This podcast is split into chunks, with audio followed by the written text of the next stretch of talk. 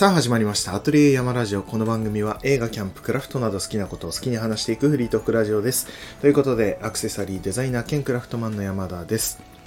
えー、本日は8月の28日なんですけども、えー、今日というか昨日ですね、昨日の夜から、まあ今日の朝方にかけて、なんですけども、えー、ポッドキャスト番組のカフェクラフトマンの収録がありまして、まあ、長らくちょっとですね、収録できてなくて、えー、実際に番組自体も、え2週ぐらい休んじゃった形にはなるんですけども、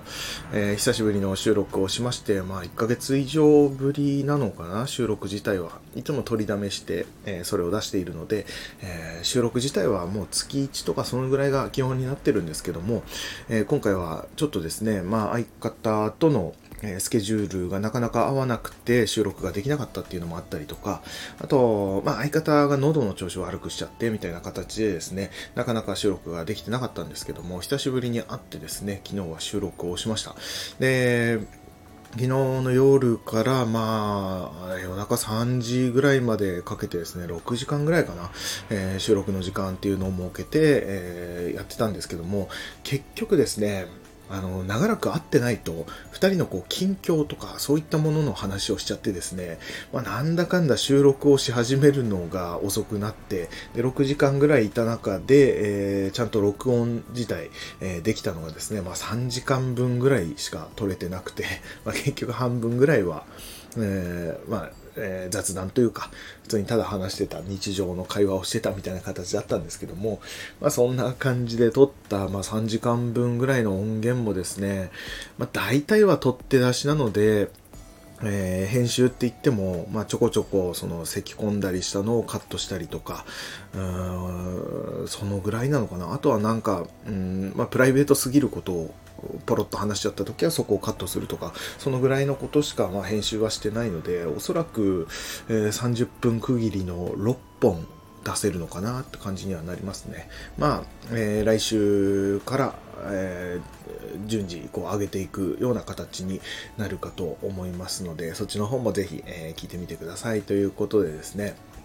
えー、それとはまた別で、まあそっちの収録の時もちょこっと話してたりはするんですけども、今回こっちの、えー、アトリエ山ラジオの方では、えー、最近見てきた映画の話をしようかなとかって思ってました。で、最近っていうか、もうおとといですね、1日に2本見たっていうのがあってですね、午前中に見たのが、えーえー、クレイジーっていう映画と、あと夜ですね、夕方からまあ夜にかけてというか、レートショーぐらいの時間に見たのが、えー、ゆるキャンの劇場版ですね。えー、その2本を見たので、その辺の話を、まあ、軽い感じで話していこうかなと思います。うん、あんまりちょっとまだこう、深く考えられてなかったりとか、一応パンフレットも買ったんですけども、それも全部読み込めてなかったりもするので、えー、まあなんかこう、見てきた、もうシンプルに感想とかその辺を話してみたいなかなと、はい、思いますっていう感じなんですけども、えー、その前にですね、あの昨日ちょうどその、えー、収録の時に、も話してたんですけども、あの、すごいうまいものっていうのをですね、こう、紹介したりとかしてるんですよ。で、昨日紹介したのが、あの、セブンイレブンのカレーパンと、あと冷凍、えー、チャーハンの話をしたんですけども、それがすごい本当におすすめなので、こっちでもちょっと話しておこうかなと思います。で、前に、あの、冷凍チャーハンというか、セブンイレブンの冷凍の、えっと、トムヤムクンライスっていうカップに入った冷凍の、まあ、トムヤムクン味の、なんだろうな、あれはチャーハンみたいなピラフみたいなものがあるんですけども、それが美味しいっていう話を前にしたことあるかと思うんですが、えー、これ話したっけかな？ちょっと覚えてなかったんですけども、えっ、ー、とですね、最近というかちょっと前に見つけてうまいなと思ったのが、そのカップに入ったチャーハンシリーズの、え、黒チャーハンっていうやつがありまして、これがですね、まあ、トムヤムクンライスとはまたちょっと別ジャンルな感じにはなってしまうんですけども、これめちゃくちゃうまくて、で、え、セブンイレブンの冷凍チャーハンって、3種類ぐらいあるのかな？そのチャーハンとしては3種類ぐらい。まあそれ以外にもエビピラフとかドライカレーとかなんかいろいろあるんですけども、このねですね、このチャーハンの通常のチャーハンと、あとは、あの、小栗旬さんが CM してた、えー、ネギ油か焦がしネギ油香るなんとかチャーハンっていうやつがあるんですよね。それもめちゃくちゃうまいんですよ。で、この2種類だけでも十分このチャーハンとしてはうまかったんですけど、最近出てきた黒チャーハンっていうやつがですね、ちょっと、うーん、なんか頭一つ出てるんじゃないかっていうぐらいのうまさでですね、まあ他のもそれぞれ美味しかったりするんですけども、えー、この黒チャーハンはですね、なんだろう、醤油の、やっぱ黒チャーハンっていうぐらいだから、その醤油の感じが強いというか、もう、えー、米自体がもう黒っぽいんですね。うんそのまんまの黒チャーハンなんですけども、それがですね、醤油感が強い味というか、香ばしさだったりとか、すごいその辺も美味しいの、プラス、中に入ってるですね、肉がすごいうまいんですよ。これ冷凍食品で肉ってこんなにうまくこう出せるんだと思って味をあの食感とかも含めですね。それがすごいうまくてですね。なんかその前にも話したそのトムヤムクンライスの時もそうでしたけどあのエビが入ってるんですけどね。その、えー、トムヤムクンライスの方にはエビが入ってるんですけどそれもすごいプリプリな感じでまあ、レンジでチンしたのにもかかわらず、すごいこう、火が通り過ぎてない感じというか、まあ、もちろんしっかり取ってはいるんでしょうけど、そのプリプリ感っていうのを綺麗に出せてるというか、それみたいな感じでですね、今回のその黒チャーハンの肉もですね、なんだろう、火が通り過ぎてないと硬くなっていないというか、すごいなんだろう、柔らかさと油の感じとかがすごい美味しくてですね、これは本当におすすめだなと思って、ぜひこうセブンイレブンで冷凍コーナー見た時にですね、もし見かけたら一回買ってみてください。本当にお店で出てくるチャーハン、えー、しかもこう美味しい中華料理屋さんで出てくるチャーハンって言われても、ちょっと過言じゃないぐらいの美味しさがあってですね、本当にあのカップで食べるからこそ、まあコンビニで買ったなって感じはするんですけど、これ、皿に移し替えたら全然気づかない感じというか、本当にもうちょっと家では作れないようなタイプの美味しい味のチャーハンだったので、ぜひこれ食べてみてください。これはおすすめですね。あと、最近、え、8月10日って言ったかな？あの、新発売みたいな形で、えセブンイレブンにこうポスターが貼ってあるというか、まあ、上りが立ってるというか、こんな感じで、えー、宣伝してたものがありまして、これがカレーパンだったんですけど、このカレーパンはですね、えっ、ー、と、えー、と、だいぶ、まあ、以前ですね、あの、昨日の収録で相方に言われて気づいたというか、思い出したんですけども、そういえば今回この8月10日に販売するこのカレーパンの結構前に、確かカレーパン確か売ってたよなと思って、えっ、ー、と、このカレーパンっていうのもあれですね、えっと、パンコーナーに置いてあるカレーパンじゃなくて、袋詰めされてるやつじゃなくて、あの、チキンとか、ああいったところ、フライヤーのところですね、あの、レジ脇の、えー、フライヤーのところで売られている、まあ、店で、えー、揚げたカレーパンみたいな感じで、え、打ち出してるカレーパンなんですよ。なので、えー、もうしっかりこう揚げられた感じしかもその店で揚げたカレーパンっていう感じで出されてるものでこれ確か結構前に同じ感じでカレーパン売られてたことあったよなっていうのはなんとなく覚えてたんですよね。うん、覚えてたというか昨日言われてあそういえばそれもあったねっていうので思い出したんですけどもその時確か僕食べてるんですよで、なんか印象としてはですね、ちょっとこう硬い感じというか、表面がこう硬くなっちゃってて、で、カレー自体はなんか別にそんなにこう、なんか変な感じはなかったんですけども、なんかこう、なんだろうな、ちょっと硬いなっていう感じの印象が強かったんですね。だからなんか、あんまりいい印象がなかったというか、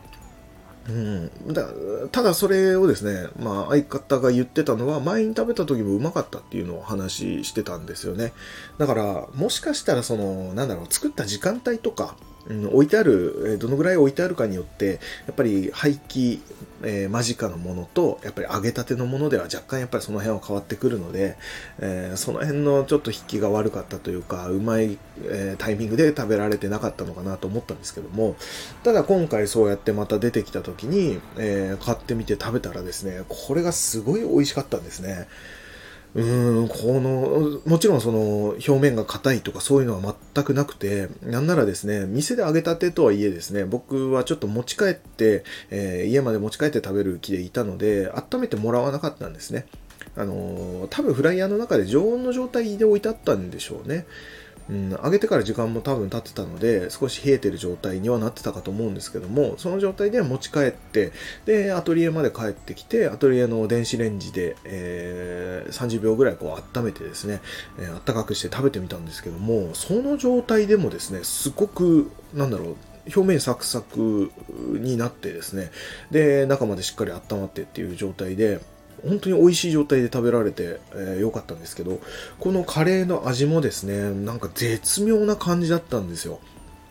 なんかこう、まあ、カレーで言うと、えー、ざっくり分けて、こう、家で作るおうちカレーみたいな、よくあの、なんだろう、コクマロとか、バーモントカレーとか、ああいった、えー、ルーを使って作る家のカレーっていう、えー、ものと、まあよくなんかお店とかそういったものとか、今最近ではコンビニとかでもあれですね、レトルトのやつ売ったりもしますけども、あの、スパイスカレーってありますよね。ざっくり分けてこのスパイスがちょっと効いたカレーと、えー、おうちカレーっていうのがあったとして、えー、このなんかちょうどなんか真ん中ぐらいにいってるようなカレーパンだったなって感じが僕の中ではしたんですね。まあ若干スパイス寄りかなって感じもするんですけども、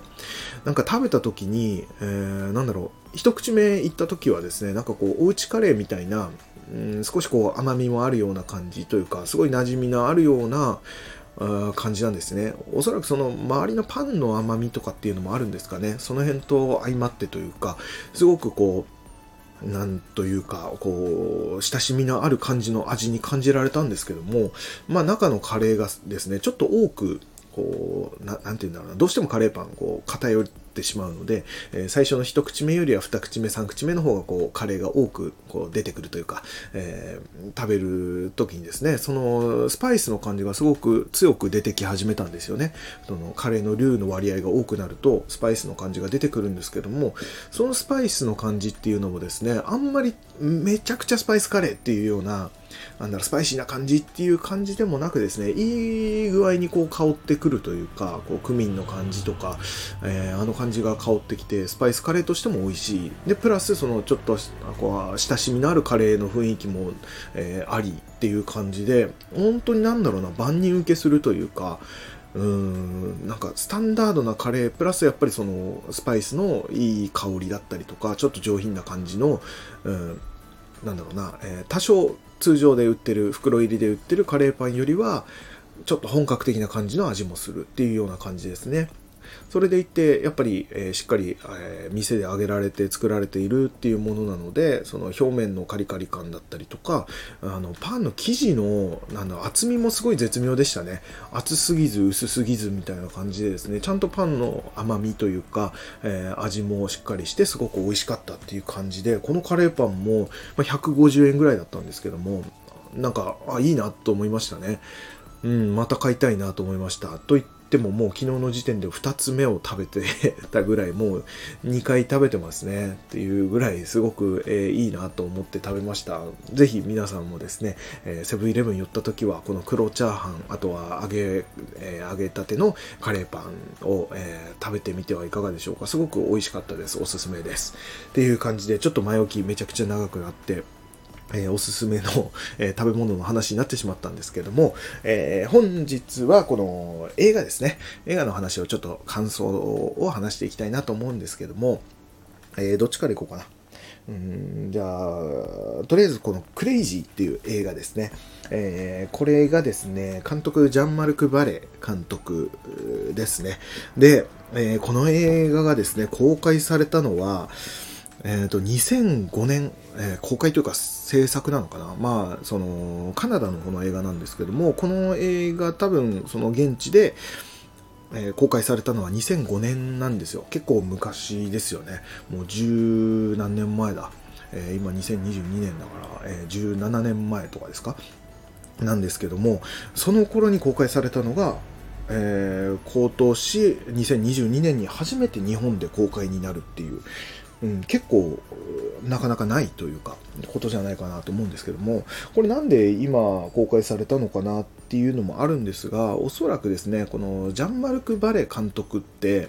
えー、僕すごい好きな監督で、えー、有名なところだと、えー、ダラス・バイヤーズ・クラブとか、えカフェ・ド・フロールとか、えその辺があるかと思うんですけども僕はですねこの、え監督の映画ですごい好きなのが「え雨の日は会えない晴れた日は君を思う」っていうあのジェイク・ギレンホールさん主演の、え映画なんですけどもこの映画がめちゃくちゃ好きで映画館で見てあこれいいなと思って、え DVD が出たらすぐにその DVD を買ってですね DVD 家でも何度も何度も見てですね、えー、好きな映画なんですけども、えー、この監督さんということもあって、えー、僕は見に行ったのもあって、え、それでいて、え、この2005年の映画っていうのがなぜ今回、えー公開になったのか、日本で初めて公開になったのかっていうのが、おそらくですけども、えー、去年、ジャンマルク・バレ監督が、えー、亡くなったんですね、えー、急死してしまったっていうことだったんです。で、僕も詳しいことは全然知らないんですけども、ちょっと残念だなとは思っていたのもあったんです。で、そっからのこのクレイジーっていう映画、ジャンマルク・バレ監督の映画が公開されるっていうのを知って、うわ、なんなんかすごい見たいなとは思ったんですよね。で、あ新作かなと思ったんですけども、単純に僕は知らなくて、えー、2005年の映画だったっていうことで、もしかしたらその監督が亡くなったことも関係してて、今回、えー、こういった公開に、えー、行き着いたのかなって感じもしてます。ちょっとその辺もしかしたらこのパンフレット読み込めば書いてあったりとかするのかもしれないですしね、えー、その辺の情報っていうのは僕全然全く知らない状態なのでちょっとお話できないんですけども、まあそんなこんなでですね、今回この2005年の映画っていうのを、まあ DVD とかではあるのかなちょっとわかんないですけども、あのー、初めて見る状態だったので楽しみに行ってみたらですねまあ、この映画の僕前情報として一応そのあらすじ的なのをざっくり読んでたりはしたんですけどもその時に、あの LGBTQ 問題というか、まあえーと、ゲイの、えー、少年が、えー、主人公の映画だっていう風な形のことはその前情報として知っていたんですね。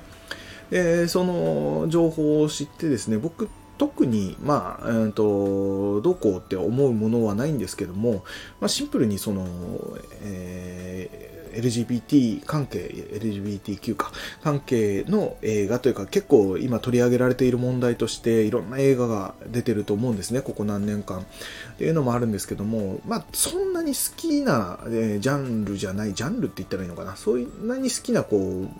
う、なんだろうな、えっ、ー、と、テーマの映画のタイプではないというか、だったりもするんですよね。まあシンプルに、あれですね、その、こう恋愛映画が別にそんなに好きではないみたいなのと同じような感覚でですね、そういったところに、えー、なんだろうな、焦点を当てている映画っていうのを好んでこう、好きで見に行くってタイプではなかったりもするので、えー、まあ特にそこまでこう、なんだろうな、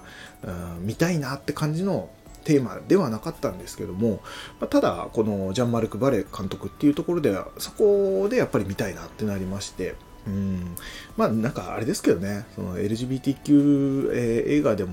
僕好きな映画としてムーンライトだったりとか、えー、キャロルとかめちゃくちゃ好きで、えー、何度も見てる映画はあるんですけども、まあ、かといってこう、これを見たいみたいな感じ、この、えー、問題にめちゃめちゃ注目してるって感じでもなかったりもするので、えー、まあなんともない感じで、えー、ジャンマルク・バレの監督だな的な感じで見に行ってはいたんですけども、そしたらですね、まあなんか、やっぱり問題としてはそこが大きく、え、描かれている部分ではあるんですけどもまあ見終わった後に最終的な感想としてはもう完全に家族の映画だったなっていう感じですね。まあ、家族物語の感じだったなっていう感じなんですけども、えー、この少年ですね、えー、主人公は、えー、そういったところにやっぱ悩むというか時代的に結構、えなんだろうその LGBTQ 問題がどうこうとかそういったところに全然目を向けられてなかった時代って言ったらいいのかな。言ってみればその男が男を好きなんてあのおかしいっていうことを言われていた時代、えー、病気だみたいなことを言われていた時代の、えー、お話だったりもするのでその、えー、5人兄弟なんですよね。男5人の5人兄弟の四男が、え主人公の、え少年なんですけどもその彼が、えそういった自分の、え欲というかそういったものが、えー、他の人たちとは違うっていうことに気づき始めてでお父さんお母さんがお母さんがめちゃくちゃ優しいお母さんですごくこう味方になってくれるようなお母さん。でお父さんの方がもうそれこそ、えー、日本でいうと本当亭主関白的なもう男男っていう感じの、えー、親父さんなのでえーと、そこに親父さんのことを尊敬して大好きだったんですけどそういったところをなんだろうな、えー、確か、えー、女の子の服は、まあ、女性の服を着て、えー、なんかこうえ、弟のことをこうあやしてるところを親父さんにこう見つかってしまってその時から親父さんのこう態度が変わってくるというか自分に対する態度が変わってくるみたいな感じでですねもうなんかその親父さんとのそういった関係だったりとか、えー、まあ兄弟5人なので、まあ、兄ちゃんだったり弟だったりとか、えー、特に次男がですねめちゃめちゃ、えー、ヤンキーみたいな兄ちゃんだったりもするのでその辺とのこう、えー、関係だったりとかそういったところをすごくいろんな角度からえー、その、えー、なんだろうな、ゲイっていうものも含めっていろんなこうも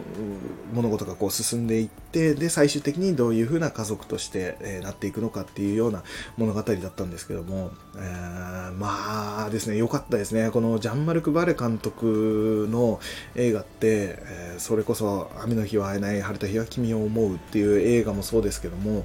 うん、すっごく細かいところまでというかうんすっごい作り込まれてる映画を撮る監督なんですね。で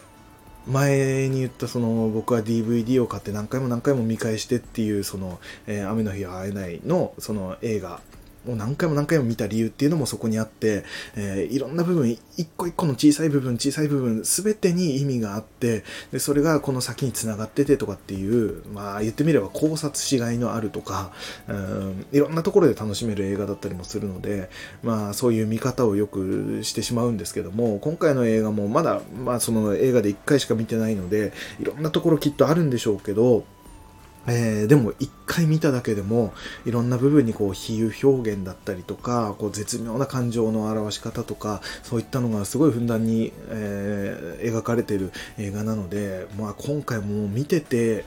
もうシンプルにその本筋のストーリーもめちゃくちゃ良かったですしそのいろんな表現の仕方とかこうタバコの表現の仕方だったりとかえー、彼は、えー、喘息持ちの、えー、主人公だったりもするのでその吸引器というかっていうんですかねあれ、えー、ああいったものを、えー、使った表現の仕方とかそういったものとかもすごく面白かったですしすごい、うん、その辺に関してはすごく分かりやすく、えー、面白い表現だなとも思いましたし、えー、そういったところを見ててもこうワクワクさせられたりとかうんなんか映像も綺麗だったしで音楽もすごい良かったですしっていうところですごく大好きな映画でしたね。これはですね、えー、まあこの公開があったからおそらく DVD とかそういったものも、えー、発売するのかなとは思うんですけども、あとはまあ配信サービスとかでもいずれ出てきたりもするのかなと思うので、そういったのをちょっと楽しみにですね、また何度も何度も見ていろんな見方をしていきたいなと思いました。えー、すごくいい映画でした。ちょっと、え、全然中身の話を できてないんですけども、え、急に話し始めたのでなかなかまとめきれずこんな感じになっちゃいましたけどもただめちゃくちゃいい映画でした、えー、僕は朝午前中に見て、えー、午前中に見終わってっていうすごくこう朝活的な感じでですねすがすがしい気持ちで見ていい気分で帰ってこれましたね。うんこれまた、えー、このなんだパンフレット読み込んでですねどんな感じなのかとか、えー、楽しんでいきたいなと思いました。まあそんな感じで1本目このぐらいの感じにしておきます。あんまりうまく話せてないですけども。ただこのクレイジーっていうタイトルですね。このクレイジーっていうタイトルも、えー、CRAZY ですね、クレイジーって。の、えー、アルファベット、えー、アルファベットというか CRAZY の、えー、その合間合間にピリオドが入ってるんですね。えー、このタイトルが C ピリオド、R ピリオドみたいな感じで入ってるタイトルなんですけども、ここの意味っていうのもすごく良、えー、かったです。うん、これ完全ネタバレになるので言わないですけども、映画を見終わった時に、ああ、そういうことか、とか、まあ映画の途中にも、ああって思う部分だったりとか、えー、いろいろありますので、このタイトルっていうものだったり、えー、レコードがいろいろ出てくる、いろいろ出てくるというか、ちょっとキーポイントに、キーアイテムになる、えー、ものなので、そのレコードっていうものも、えー、映画の中では注目しながら見ていくといいのかなと思いました。えー、そんな感じでございます。ちょっと長くなりました。そして次、えー、夜に見たゆるキャンですね。劇場版のゆるキャン、え見てきました。このゆるキャンを見てきたっていうのも、もともとそのアニメでゆるキャンを見てすごい、えいいなと思って、まあ、そのブームにも乗ったっていうのもあるのかもしれないですけども、すごく良、えー、くてですね、うん、すごく、なんて言ったらいいのかな、ちょっと珍しいタイプのアニメというか漫画というか、でもありますよね。あの、なんだろう、あまりこう波のない物語というか、もう本当に日常系というか、うん、あんまりこう、めちゃくちゃテンションが上がるとか、めちゃくちゃテンションが下がるとかっていう、こう、感情曲線があまりこう、激しくない、えー、波の、えー、アニメというか、そういったところで、えー、すごく、なんだろう、穏やかな気持ちで常に見られるなという感じのアニメですごい好きなものだったんですけども、うん、まあ、それこそ僕はキャンプもやる人間なので、そういったところでもすごく良かったんですけど、えー、今回この映画になるっていうのはずっと前から知っていて、それこそ、えー、ポッドキャストの方のカフェクラフトマンの方でも、その話はずっとしていたので、映画版は見に行かないとねっていう話をしてて、でなんならポッドキャストの方では映画が全然情報が出る前に、どんな映画になるんだろうねっていう、こう、なんだろう、予想的なものも話してたりもするんですね、うん、きっとこんな映画になるはずだよって夏に公開されるなら絶対これだよみたいな感じで話したんですけどもまあその予想っていうのは、えー、今ポッドキャストで聞けるのかな遡れば聞けるのかもしれないですけどもちょっと聞いてもらえればと思うんですが、えー、全くもって当たらなかったですね。うん、まあで、っていうのもあってというか、まあ今回のこのゆるキャンに関しては、最初から、なんだろう、設定自体、がもうネタバレになるので、本当に全くネタバレなしとか情報を入れたくないっていう人は聞かないでいてもらいたいんですけども、えー、僕はもう本当にそういう状態で、えー、見てきたので、もう劇場でびっくりしたっていう形でした。えー、っていう感じでちょっと、え話していきたいと思います、え本当に情報を入れたくない人はここで聞くのをやめてください。ということで、えこのゆるキャン劇場版ですね。まあ、まず何にびっくりしたかと言いますと、えっ、と、今回のゆるキャン、え、大人のゆるキャンでしたね。っていうのも、えー、通常のアニメに関しては、えー、16歳とか17歳とかそんぐらいなのかな。高校生の時の話が基本なんですけども今回の映画版っていうのは、まあ、大体10年後ぐらいの話だとは言われてますね。あとあとちょっと調べてみたんですけども、えー、はっきりと何年とか書かれてないんですが、え8年とか10年とか多分そのぐらい先の、え未来の話というかアニメ版からすると未来の話、えー、だからみんな、えー、その主主力メンバーとか、えー、基本のえノックルのメンバーですね、野外活動サークルのメンバーの5人が、もうみんな就職をして働いているっていうところからのスタートなんですね。だからオープニング始まって最初になんか花火を、キャンプ場で花火をみんなで見てわーってなってるところから始まったので、最初それが後半の感じなのかなと思ってですね、えー、前にそのポッドキャスト番組で予想したのが僕は後半でキャンプをして、きっと夏休みキャンプをみんなでやって、その時に、えー、船かなんかですね、ボートみたいなのに、貸しボートみたいなのに乗って、えー、なでしこが、えーね、昼寝をしてしまって、で、昼寝をしてる間に、え、気づいたら、え、川の向こう岸の方まで流されてしまって、で、なでしこ一人では戻れなくなってどうしようどうしようって思った先で、え、出会ったそこう、えー、対岸の、なんだ、キャンパーさんと仲良くなって、そっちとの、えー、キャンプも楽しむみたいな、なんかそんな感じの予想をしたんですね。これ予想ですね。えー、完全僕の妄想なんですけども、まあ、全く外れたんですけど、今回の、え内容とは外れたんですけど、ただなんか最初のシーンが後半から始まったので、一瞬おっとは思ったんですよね。あれ？もしかして？とか思ったんですけども、えー、その直後にもうこれは打ち砕かれまして、えー、オープニングテーマが流れて、えー、りんちゃんですね。まあ、えっ、ー、と、メイン、まあ、主演、主役というか、まあ、なでしこっていうのとりんちゃんっていうのが、こう、主役で、えー、ツートップでいるとすれば、その片割れですね。青髪のりんちゃんですね。が、えー、後ろ姿で出てきて、そしたら髪型が何種類かこう変わっていくんですよ。高校生の時の髪型から、ちょっとこう、なんだろうな、えー、ふざけた、えー、お団子頭にした、えー、髪型ってこう変わってていくんですけども、その最後に急にりんちゃんの髪型がですね、ショートカットに変わるんですね。うん、そこであれ？と思ってですね、なんかそのアニメの第2期の時に、えー、1話目が確かりんちゃんちょっと髪短い状態で出てきて、その時にもおって思ってどういうことだって思ってびっくりしたことがあったんですけども、アニメの第2期に関しては、りんちゃんがその高校生になる前の話ですね。それこそエピソードゼロ的な感じでですね、りんちゃんがそのアニメアニメじゃねえーと、キャンプを始めた頃の話っていうのが第2期の1話目から始まる、えー、スタートするんですけども、その時でショートカットになったりんちゃんが、えー始まる。それで始まるっていうのでびっくりしたのを覚えてたんですけども今回の映画もそんな感じで始まるんですよね。だからあれと思ってまたショートカットだと思ったんですけども今回はちょっと何やらこう雰囲気が違うというかなんか一人暮らしをしているりんちゃんの日常から始まるんですよね。でそしたらですね急にりんちゃんがもうスーツ着て、えー、なんか会社に出社するんですよね。その時に本当にびっくりしましたね。ああそっちかと思って大人になった、えー、彼女たちの物語なんだっていうので、まずは僕は、えー、全くその前情報を入れてなかったので、そこでびっくりしましたっていうところですね。まあ、なんだかんだですね、そんなような、えー、まあ、大人になったえー、彼女たちの話、まあ、お酒を飲んだりとかですね、居酒屋でお酒を飲むシーンだったりとか、えー、車に乗ったりとか、そういったシーンがいろいろ入ってくるので、あ、やっぱり大人になってるなとか、うん、順調にこう成長してるんだなとかって思いながら見ててですね、まあ、いつもの流れ、本当にアニメを見てるような感覚で、こう穏やかな感じでずっと見進められてですね、えー、何分の映画だったかちょっと忘れましたけども、2時間近くあるんですよね。うん、まあ最初から最後まで本当に、えーえー、飽きずに楽しんで見られましたね。それこそアニメを見てたりする人へのこうサービス的なシーンっていうのもいっぱいありましたし、あのキャラクターが出てきたとか、えー、このキャラクターこんな風になってるんだ、10年後ぐらい、えー、年取るとこういう風になるんだとか、なんかそういうところでのこうワクワク感だったりとか、へーっていうところとか、えー、面白みもありましたし、うん、今回は、え大きななんだろうな、まあ、ストーリーの真ん中に来るのが、えー、みんなでキャンプ場を作るっていうのがメインになってくるんですよね。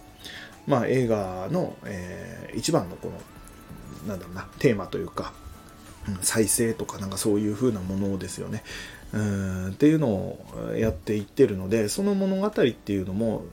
なんだろう本当に身近な感じというかリアルな感じだったりとか、えー、もちろんその高校生にはできないことですよね。えー、大人になったからこそそういったキャンプ場を作るとかそういうことができるんだろうなっていうようなことだったりとかまあちょろっとこのパンフレットにも書いてあったんですけども、まあ、そういうところ、えー、と大人になったからこそ彼女たちができることっていうのをなんか結構こう、えー、考えられて作られた映画らしいので、うん、なんかそういうところが見られて面白かったなとか、うん、その辺はやっぱり大人ならではのそのキャンプに対するこう向き合い方とかそういう感じなのかなっていうところも良かったですね。うんっていうところですね。ただこう映画になって、えー、なんだろう映画にする意味というかそういったものがまあ、素直にこう見てきて、えー、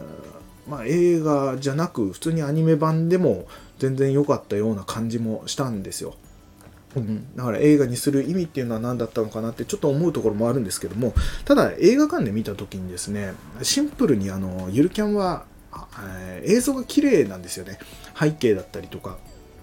そういったものが綺麗だったり、自然の音とか、そういうのをすごい重視してたりもするようなので、やっぱそういったところが大画面で見れるとか、うん、いい音響で聴けるとか、なんかそういうのはめちゃくちゃ良かったなと思いました。うん、シンプルに綺麗だったなって感じはしましたね、アニメで。うん、すごい綺麗な映像だったなって感じはしました。うん、なんかそんな感じですごく良かったんですけども、ただ、こうアニメ映画、まあ、えーとまあ、ざっくりと今までの分かりやすくというか夏休みのアニメ映画っていうとですねまあ、あの、それこそ感情曲線っていうのが大幅に触れるものというか、うん、まあよくあり、ありがちというか、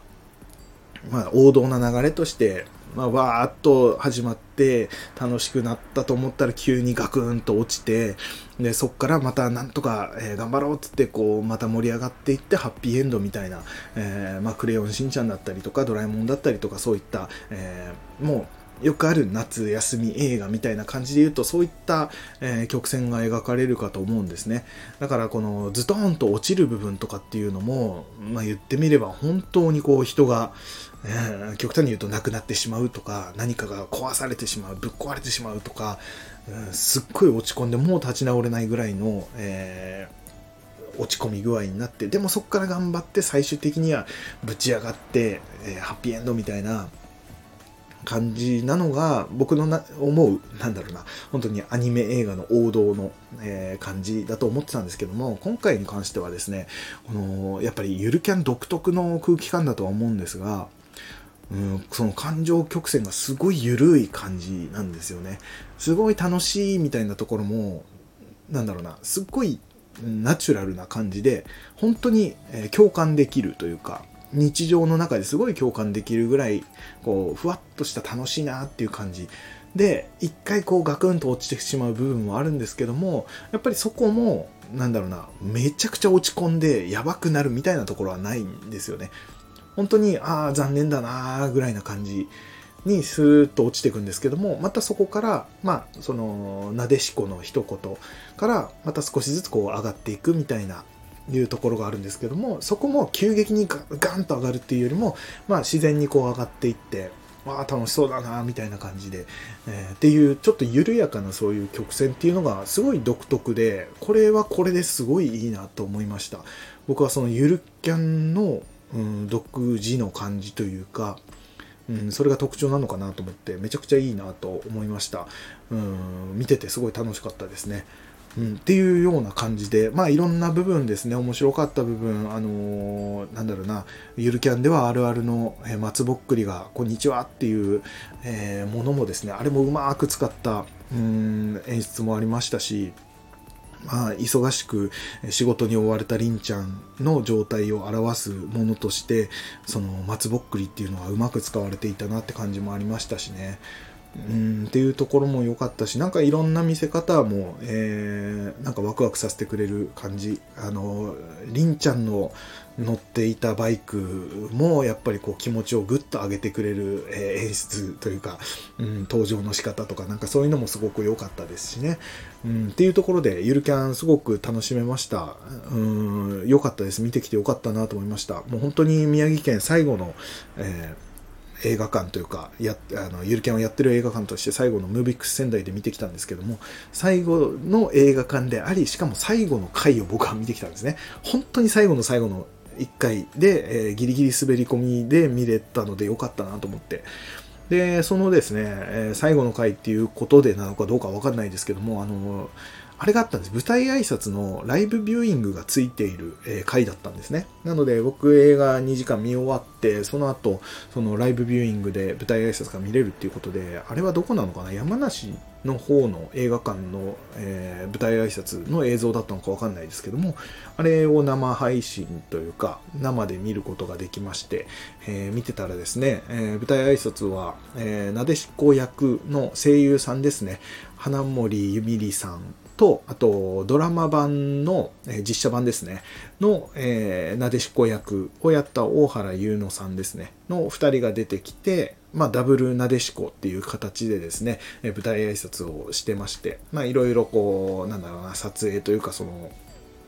えーの裏側的な話をしたりとか、まあそういったことをずっとお話してしててですね、まあなかなか外では聞けないかなっていうような形の話が聞けたので、えー、よかったなとは思っていたんですけども、ただ一つですね、僕がずっとそこだけが気になって、どうしてもその話が、えー、全部、えー、入ってこなかった。全部というと嘘になりますが、えー、こう、ふんわりしか入ってこなかったっていうのがですね、の大原優乃さんですね。えー、ドラマの実写の方の、えー、なでしこ役の大原優乃さんが、こう、なんだろうな、やっぱり舞台挨拶ってきっと緊張すると思うんですよね。うん、たくさんこう人が入っている映画館の前でこう自分に注目が浴びるのでなんでまあ緊張されて話してたのかなとかって思うんですけども、まあ、それを見ながらですねあ舞台挨拶大変そうだなと思って見てたらですね、えー、彼女がこうマイクを持って話す時に、えー、肘ですね彼女の左肘の辺りがですね思いっきり蚊に刺されてたんですね。赤いこうなんだろう蚊に刺されて赤くなってたんですよ。それを一回見つけてしまってからですね、もうそれが僕は気になってしまいまして、えー、そこを書かないかなとか、痒くなったらそこ書いちゃうのかなとかっていうのをですね、えー、気になりながら見てしまいまして、えー、そこにばっかり目がいってたっていう、はい、そういうお話でした。え舞台挨拶僕初めて見たので、えー、舞台挨拶ってこういうもんだんだなと思いながら、ちょっと楽しめてよかったですという感じで、今回は、えー、めちゃくちゃ長くなっちゃいましたけども、えー、このクレイジーっていう映画と、えー、ゆるキャンの劇場版を見てきましたよっていうところですね。あのー、ゆるキャンのえー、劇場に行ってなんだっけあの特典でもらえる、えー、漫画本の13.5巻がもらえるっていうのを僕は完全に忘れてまして、えー、今回映画に行ったら、えそれはもうなくなってしまってもらえなかったんですね。まあ期間が過ぎてたのかもらえなくてですね。それとは別で、えその劇中でりんちゃんが出版社に、えーえー、勤めているっていうのだったんですけども、その出版社で出している、なんだろうな、とローカル誌か。の、えー、シャチホコ散歩っていうですね、えー、そういった、えー、冊子みたいな、小冊子みたいなのの、えー、なんだろうな、うんまあそういうオマオマージュじゃないそれを模して作られた小冊子みたいなのがなんか別でもらいましたね。うん、これはこれでちょっと嬉しかったです。はい、そんな感じで、えー、非売品もらえたんですけども、えー、13.5巻はきっと僕はメルカリかなんかで、えー、出品されてるのを買うことになるかと思います。ということで、それも楽しみにですね、ちょっとやっていきたいと思います。まあ長くなりましたが、今回はこのぐらいにしたいと思います。えー、また次回ですね、何を話すかわかりませんが、ぜひ聞いてやってください。僕がやっている Twitter、Instagram、YouTube チャンネルの方は、こちらプロフィール欄の方から見ることができますので、ぜひ、えチェックしてみてください。ということで、えーえー、山田でした。僕は明日からちょっと旅行に行ってきます。夏休みです。ということで、また、えー、来週ですね、聞いてください。それでは、さようなら。